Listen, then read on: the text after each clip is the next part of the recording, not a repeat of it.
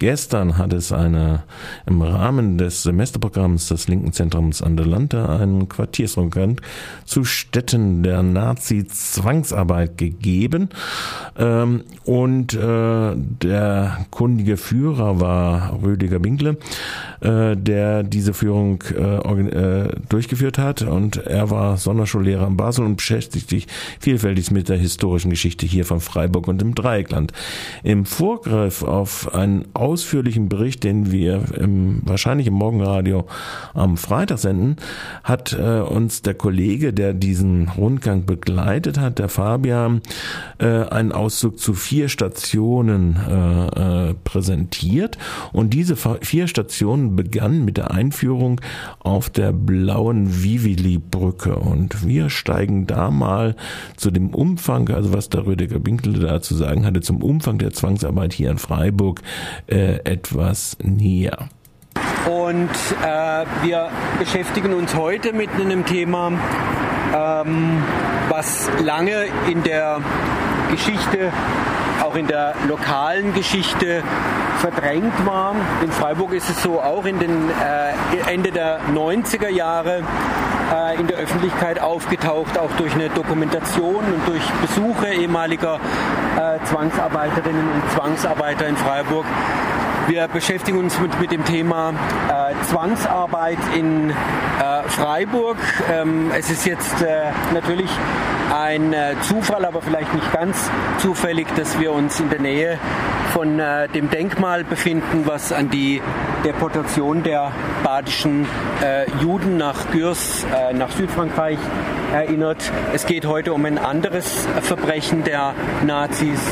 Es geht um das äh, Verbrechen der Verschleppung und der Ausnutzung unter brutalsten Bedingungen von Arbeitskraft von äh, Menschen aus äh, Ländern, die die Nazis überfallen und besetzt haben.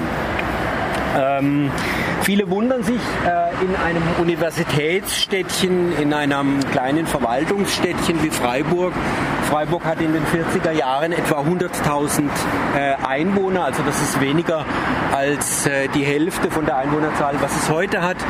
Ähm, dass es in dieser Stadt äh, Zwangsarbeit gegeben hat. Äh, das hat auch viele Freiburgerinnen und Freiburger gewundert.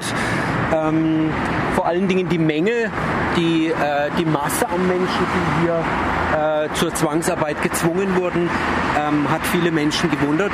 Wir gehen von einer Zahl zwischen 6.500 und 10.000 Zwangsarbeiterinnen und Zwangsarbeitern in Freiburg aus.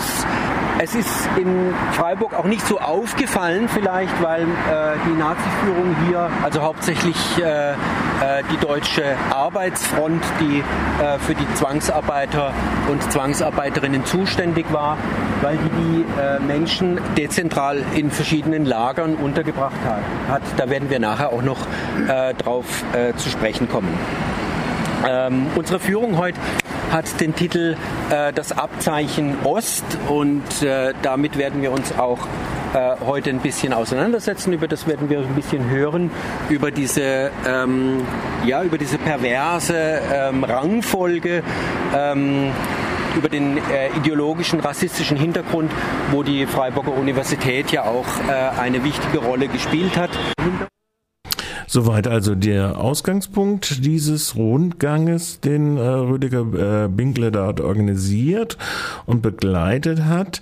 Eine der ersten Stationen dann war im Siedernviertel, äh, dort wo heute die Kiez 57 Kneipe äh, ihr Domizil hat. Der Neubau steht nämlich an einer Stelle eines Hauses, welches im Zuge des Sanierungsgebietes äh, Sedanquartier, Grün im Grün, vor seinem Abriss äh, das äh, Sanierungsbüro äh, beherbergte. Und äh, in der Geschichte unter in der Nazizeit hatte es die folgende Funktion, wie Rüdiger Binkle sagt. Hinter uns die äh, Belfortstraße 57 einmal äh, ein Gasthaus äh, war, das Gasthaus äh, Güterhalle, ähm, abgebrochen, neu äh, errichtet. Ähm, Güterhalle deswegen vielleicht, ähm, ja, das ist auch wieder sowas, äh, wo sich einige Ältere vielleicht noch daran erinnern, äh, dass hier vis-à-vis -vis auch mal ähm, äh, Güterbahnhofshallen waren, dort wo dieses weiße Gebäude äh, sich jetzt befindet. Und im Gasthaus Güterhalle waren damals äh, polnische Zwangsarbeiterinnen und Zwangsarbeiter ähm, untergebracht. Interessant. Ja, und ähm, wenn wir auf weiteres Interesse stoßen, dann stoßen wir auch auf das Interesse von sogenannten Freiburger Bobbeles beziehungsweise Großkopfete Wirtschaftsgeschichte und die konnte er an der Beispiel der Familie Brenzinger explizieren. Interessant äh, ist für uns äh, ein Zitat von äh, Heinrich Brenzinger, wo er beschreibt, äh, was für ein Verhältnis äh, diese Firma äh, zu den Zwangsarbeiterinnen und Zwangsarbeiter hatte, die äh, bei ihnen äh, arbeiten äh, mussten. Nämlich 1944 wurden hauptsächlich griechische und sowjetische Zwangsarbeiterinnen und Zwangsarbeiter verpflichtet, bei der Firma Heinrich Brenzinger äh, zu arbeiten.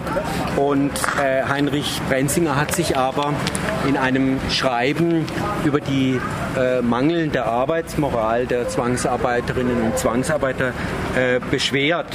Seit Montag ist ein Trupp Griechen zugeteilt, eine furchtbare Zigeunerbande, die es aufs Stehlen, Betrügen und Schwindeln abgesehen hat.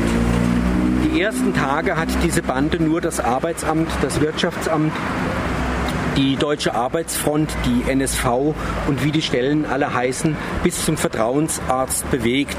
Bis wir mit Gendarmerie und äh, Gestapo, besonders aber durch eigene schärfste Maßnahmen dazwischen gefahren sind und allen Drückebergern, die nicht arbeiten wollten, das Essen entzogen haben. Erst das wirkte.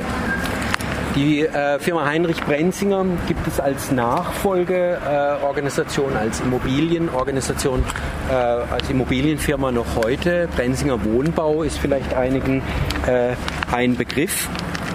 Äh, in der Firmengeschichte wird das natürlich äh, nicht erwähnt.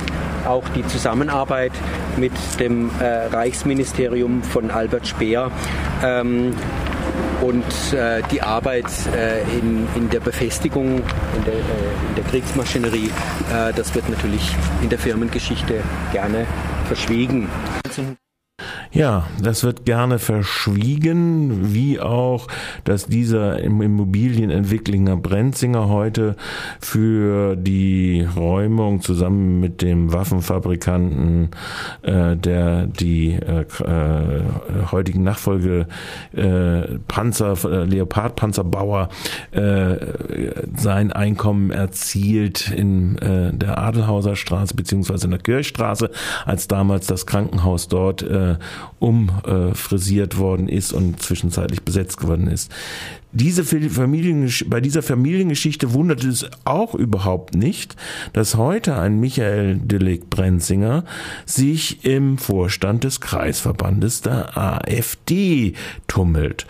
Doch auch das Gelände, das seit über 30 Jahren für Freiburgs Alternativbewegung steht, äh, hat erkennbar einen Nachholbedarf. 1942 dann eine Liebesbeziehung mit einer äh, Freiburgerin aufgenommen und er wurde im September 1942 Vater von einer äh, Tochter. Der Roman Kowalczyk wurde daraufhin äh, sofort äh, nach Neuengamme, das ist in Norddeutsch, äh, Norddeutschland, in ein Konzentrationslager äh, gebracht und äh, ist dort auch ähm, im November 1942 äh, ums Leben gekommen, gestorben, ermordet worden, wissen wir nicht genau. Ähm, man hat das damals als ein sogenanntes GV-Verbrechen, das GV steht für Geschlechtsverkehr, äh, bezeichnet. Und äh, Heinrich Himmler persönlich äh, hat das auch angeordnet, äh, dass Liebesbeziehungen zwischen Zwangsarbeitern und, äh, und Reichsdeutschen, dass die mit der Todesstrafe des Zwangsarbeiters äh, belegt werden. Es gibt ein Zitat dazu, wenn ein Pole mit einer Deutschen verkehrt, ich meine jetzt also sich geschlechtlich abgibt, dann wird der Mann gehängt und zwar vor seinem Lager. Frauen, äh, die in, diese, ähm, in diesen Beziehungen äh, waren, wurden dann sehr häufig in das Frauen-KZ nach Ravensbrück gebracht oder wurden in die äh, Zwangsprostitution von den äh, Nazis äh, getrieben. Interessant ist natürlich äh, in dem Zusammenhang äh, die Verbindung aus äh, patriarchalischem und faschistischem Denken dieses äh, ehrlose Verhalten, was man äh, da gesagt hat, das galt nur für Frauen. Wenn Männer mit einer Zwangsarbeiterin äh, ein Verhältnis äh, hatten, wurde das so als eine Art Kavaliersdelikt betrachtet. So. Also das hat nicht die Konsequenzen gehabt, äh, wie man äh, das umgekehrt betrachtet hat. Tja, und das war also unser kurzer Vorbericht, dies letzte, die letzte Momentaufnahme mit der Frage des polnischen Zwangsarbeiter Roman Kowalczyk, äh, spielte auf dem Greta-Gelände in der alten Gießerei, äh, hat der nämlich zwangsmalochen müssen und es ist wohl höchste Zeit, dass sich auch das Greta-Gelände dort äh, dieser Geschichte stellt und dort eine Erinnerungstafel sicherlich äh, anbringen äh, sollte, mal als kleiner Anreiz gemeint. Wir beschließen diesen Komplex im Mittagsmagazin von Radio Dreieckland mit einem älteren Lied, auch zu einem Freiburger ansässigen ehemaligen Marinerichter und was der so alles brachte, nämlich die Ballade vom toten Matrosen.